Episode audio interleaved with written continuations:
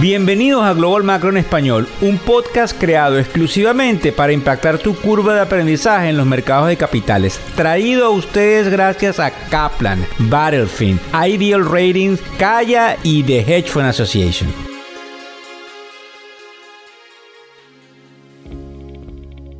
Es miércoles 20 de septiembre del año 2023 en un día histórico, pues la Reserva Federal acaba de anunciar su postura con respecto a las tasas de interés para una reunión que estaba planificada el día de hoy. Como estamos haciendo esto en vivo, eh, coincide con el cierre del mercado. Es decir, este podcast del día de hoy fue matutino. Como siempre digo yo, buenas noches, buenas tardes o buenos días. Fíjense bien. Hablando de dos cosas interesantes que vamos a tocar hoy, lo que se dijo en la rueda de prensa eh, luego de la, decisión de las tasas, eh, eh, que para todos es interesante, también nos llama la atención lo que dijo el presidente de Bank of America o el Chief Executive Officer, el CEO de Bank of America. En un rato van a escuchar las campanas por el cierre de la bolsa y luego que terminemos el podcast vamos a ver rápidamente cómo terminó el general, que para nosotros es el bono de 10 años y obviamente el Dow Jones, el Standard Poor's 500 y el Nasdaq. Fíjense ustedes, los puntos claves que la Reserva nos dejó saber el día de hoy fue fundamentalmente una postura ligeramente más fuerte de lo anticipado. Sin embargo, el presidente de la Reserva, Jeremy Powell, eh, habló en términos eh, de mucha cautela, cuidadosamente, en la conferencia eh, y básicamente tener la habilidad de tratar de despistar a los periodistas. Por eso se, hace la rueda de prensa, por saber cómo es su lenguaje corporal. Él no estaba muy convencido de todo lo que decía. Para que tengan una idea, en términos de tasa de interés e inflación, habló de que la Fed no prevé alcanzar su objetivo de inflación del 2% hasta el 2026. También habló de que la tasa actual se podría mantener en estos niveles. Obviamente todo depende de la data o todo depende de los indicadores. Recuérdense que hubo unos indicadores importantes positivos desde el punto de vista inflacionario, es decir, que se veía una inflación controlada a finales de agosto, el PCE y el CPI de septiembre que salió la semana pasada, hace una semana exactamente. En cuanto a los indicadores económicos, obviamente él habló efectivamente de ese proceso. Ahí como ven está cerrando la bolsa, en algún momento les vamos a decir qué está sucediendo. En el caso fundamental del petróleo y energía que nos atañe a todos, las fluctuaciones a corto plazo en los precios de energía, dice la Fed que no es una preocupación en este momento. Él dice fundamentalmente que eso no lo considera una preocupación interesante en cuanto a otras, otros aspectos fundamentales. Él calificó Obviamente que esos últimos tres informes de inflación fueron muy buenos, indicando una disminución en el ritmo de la inflación, lo que se llama la inflación central. Hablando del mercado laboral, que también nos importa y nos hace entender por dónde va esto, muestra unos signos de equilibrio, según él, con una disminución en la oferta de empleo. Eso es lo que se llama el JOLTS Report, J-O-L-T-S. El JOLTS Report, que es diferente al Jobs Report, nos indica cuántos eh, eh, eh, empleos están disponibles, por lo menos posteados allá afuera. Él habla que hubo una disminución ahí y un aumento en la participación de la fuerza laboral, lo que también contribuye a ayudar a que el, desempleo pueda subir. Él dice que fundamentalmente hay una resiliencia económica, es decir, que la economía está muy dura. De hecho, hay algunas cosas que cambiaron con respecto a cómo ellos ven la economía para el 2024 y 2025, como yo les digo. Eh, no dejando de, dejarnos saber de antemano qué va a hacer con las tasas, pero también inferir de que pueden venir nuevos aumentos antes de que culmine el 2023.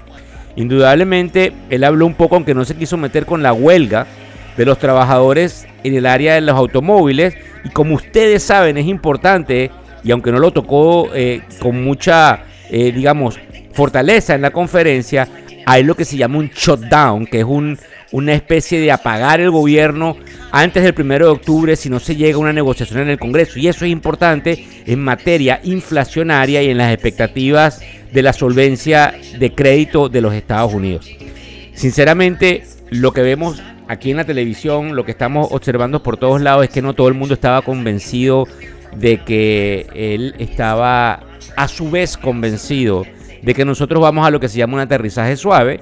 Sin embargo, él eh, nombró esta cantidad de cosas que les acabamos de mencionar. Con respecto al Banco of America, nos parece interesante lo que él dijo, porque el presidente de Banco of America, aquí me voy a la parte de Banco of America, dice que aunque las personas están gastando un poco menos de dinero que antes, aún están comprando suficientes cosas como para mantener la economía saludable. De hecho, indica que el uso de tarjetas de crédito y de débito ha aumentado 4% en comparación al mismo, al mismo nivel este año, lo que él ve como una buena señal. El banco verificó, por otro lado, que las personas también pueden pagar normalmente sus créditos y parecen estar bien en todas sus áreas, como lo que se veía antes de que nos cayera el fatídico COVID-19. Eh, también dice que las personas están eh, básicamente cambiando su manera de ahorrar, aunque cree que las tasas de interés no van a, ser más altas de donde están ahora y que la gente no va a tener esa remuneración, también piensa que los más afluentes, los ricos, están gastando de manera diferente y no tanto como antes. Eh, no hay eh, una posibilidad de observar un crecimiento en la gente, eso ya lo sabemos, comprando casas eh, pero muchas personas han pedido tarjetas de crédito. De hecho, dice que el banco, en este caso Banco of America, está entregando alrededor de un millón de nuevas tarjetas de crédito cada tres meses. Y que para los próximos meses el banco piensa que ganará una buena cantidad de dinero por el interés que les pagan las personas por sus préstamos aunque él también observa que no muchas personas están pidiendo préstamos nuevos, sencillamente el interés ha subido que ellos cobran y obviamente por eso sube la facturación del negocio bancario. Es, optimista cuidadosamente y esto nos llama la atención porque sí existe para todos ustedes una habilidad de, observar que el mercado está fuerte. Máxime, cuando ahorita nos vamos a ir al mercado, como están viendo son las 4 y 04 de la tarde del este de los Estados Unidos, y vemos que el Dow Jones, que había arrancado subiendo alrededor de hasta 200 puntos antes de la decisión, cae 76 puntos, el Standard Poor's 541 puntos y el Nasdaq 200 9 puntos. El Nasdaq es el que me cae más. El Nasdaq, que es el índice de tecnología, me cae 1.53% y había que llamar la atención. Creo que obviamente lo vieron en algunos casos en el newsletter que nosotros mandamos todas las mañanas.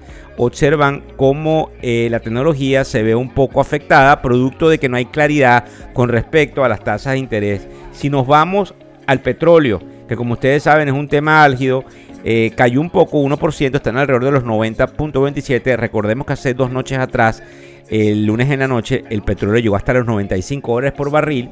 Y en el caso del general, como nosotros llamamos al bono de 10 años, nos preocupa, nos preocupa bastante porque está en 4.38%. Vuelvo a repetirlo, 4.38%. Creo que la gente va a hablar mucho de ese rendimiento del papel, del bono. Así que es interesante eh, que todos ustedes sigan pendientes de lo que tenemos desde la tribuna de factores económicos en materia de economía y de cómo lo afectan a ustedes directa o indirectamente. Muchísimas gracias por seguirnos en todas y cada una de las redes sociales. El podcast Global Macro de Factores Económicos ofrece una visión global de los mercados de valores y dicho análisis es producto de la compilación traída por diferentes fuentes de investigación de mercados institucionales. Por motivos y declaración regulatoria, este podcast no debe ser interpretado como una recomendación precisa en inversiones, bien sea en productos y o vehículos financieros. Y además, sugerimos consultar con su respectivo asesor particular de inversiones o su equivalente en caso de suscitarse cualquier duda que pudiese derivarse de nuestra fuente informativa. Este podcast es narrado por Víctor Hugo Rodríguez, quien es un conocido profesor y comunicador financiero, cofundador de la plataforma educativa ilafin.com. Muchas gracias.